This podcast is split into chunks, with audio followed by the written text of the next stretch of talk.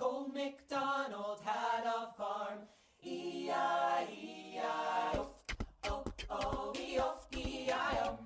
Agropecuário dos Estados Unidos.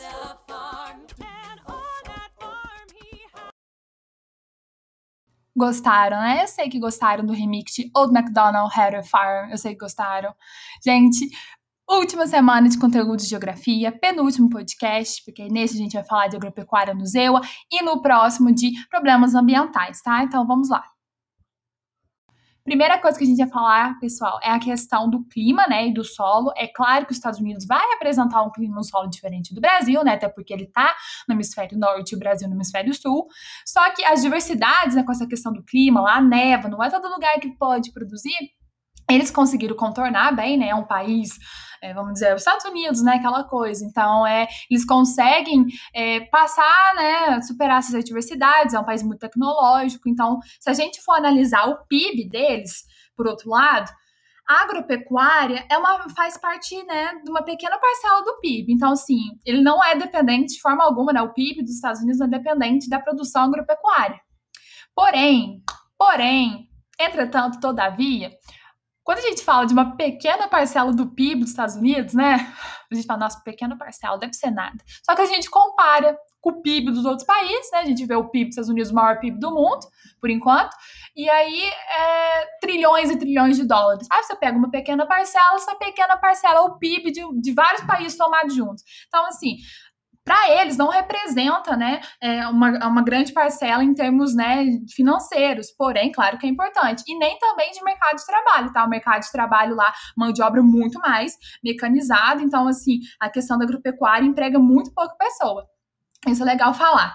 E a questão também, sabe, de, de produção e de ocupação de terras já é uma. Um, tem fatores históricos geográficos, né? Tem a questão da marcha para o oeste, que a gente pega os Estados Unidos, o que era os Estados Unidos, né? As 13 colônias, o que é os Estados Unidos hoje, a gente quase que não reconhece, porque ele não um monstro hoje em termos de território, né? Quarto país maior do mundo em termos de território. Então, é, a marcha que ocorreu para o oeste quase que triplicou o tamanho dos Estados Unidos. Ele abocanhou terra do México em disputa e comprou terra do, da França, a Louisiana, e fez acordo lá com a Rússia e pegou o Alasca. Então, assim, um território muito grande. Mas focando nos Estados Unidos mesmo, é, a divisão né, das terras é, já é historicamente dividida em belts, né, que são os cinturões. E esses cinturões são os cinturões de produção. Quer dizer o quê? que ali, né, naquela região, naquele belt, predomina determinada cultura. Quer dizer que só tem aquela cultura?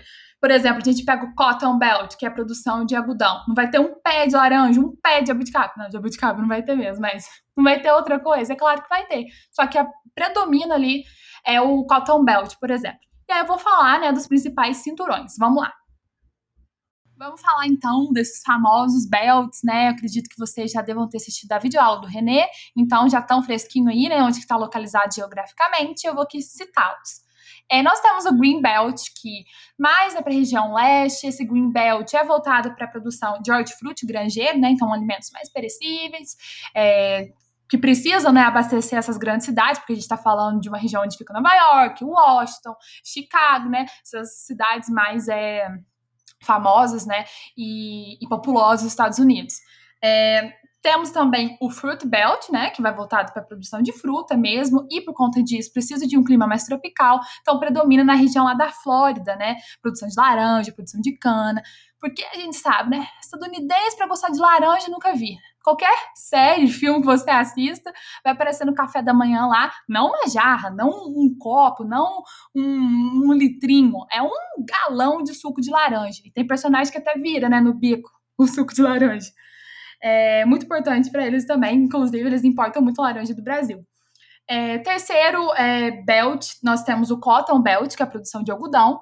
O quarto, o corn belt, que é um cinturão muito importante, não só, né, porque o milho é fonte de alimento, né, uma pipoquinha, um cereal, produção de ração, mas também porque o etanol é, nos Estados Unidos, né, grande parte dele é produzido através do milho. Aqui no Brasil predomina a cana de açúcar e lá o milho. Então, interessante isso muito importante esse corn belt. Nós temos o wheat belt, que é a produção de trigo, né? Predomina a produção de trigo. Nós temos um belt que se chama dry farm, que dry em inglês é uma coisa mais seco, né? Significa seco. E é, o que seria esse dry farm? Que, que produz ali? É fruticultura, tá? Predomina a fruticultura, mas principalmente, né, de, de cítricos, de uva, né? De, de frutas, né, que precisam de um clima mais ameno. E os dois últimos belts é a questão do belt Dairy Belt ou Milk Belt, que é a produção laticínica, e o Ranch Belt, que é né, a criação de gado de modo extensivo, né, gado para corte. E a gente sabe a importância também, é mais pro meio oeste, né? Quando a gente vê aqueles filmes, o cara comendo um bife do tamanho de uma chinela havaiana, é, a gente sabe também dessa importância do ranch belt. E para aproveitar aqui, né, um embalo, sabe como é que fala gado em inglês, né? Tem várias denominações, mas uma, delas é cattle. E gado demais é too many cattle. Parei, parei, parei. E agora, finalizando, uma última questão aqui para a gente falar, uma questão mais política, tá? Que é em relação ao protecionismo dos Estados Unidos. Nós sabemos que é um país muito protecionista, ou seja, ele gosta mesmo de garantir que o país dele vem na frente dos outros. America first. América, não é América novela, né? America first. e nessa questão, é como assim? Como assim os Estados Unidos vir na frente? Por exemplo, ele vai fazer de tudo para que o produtor né, estadunidense consiga continuar produzindo. Então, ele vai oferecer subsídios agrícolas, vai financiar é, é, plantações, vai financiar produções, maquinários e tudo mais. E vai levantar barreiras alfandegárias contra outros países, tá? Por exemplo, um produto aqui no Brasil, há vários produtos brasileiros que são mais baratos que estadunidenses, há vários produtos argentinos que são mais baratos. Mas quando chega lá, os Estados Unidos importa, importa nesse produto, o que, que acontece? Se ele é mais barato, do que do produtor interno, ele tá com tanto de taxa de imposto para que, né, por exemplo, saia 8 dólares, né? 8 dólares o produto é, aqui brasileiro e o produtor interno lá, o produtor estadunidense, vende a 12 né? Se você é um. Se você chegar no mercado e ver uma coisa de 8 ou de 12, vai comprar de 8. Não sei que você gosta de perder dinheiro, né? E aí o que vai acontecer? Ele vai tacar uma taxa né, em cima desse produto brasileiro para que ele chegue a 13, por exemplo, para que o consumidor estadunidense compre o produto do produtor estadunidense. Tá? Ele sabe, né? Fazer, ah, não, aqui do brasileiro está mais caro. Então, isso que acontece.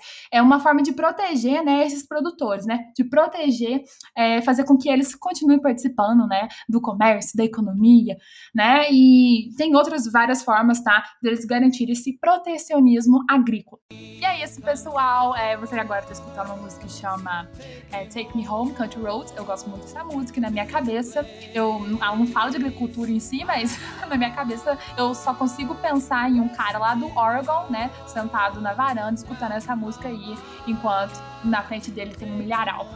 então é isso, valeu. Tchau e escutem o próximo podcast.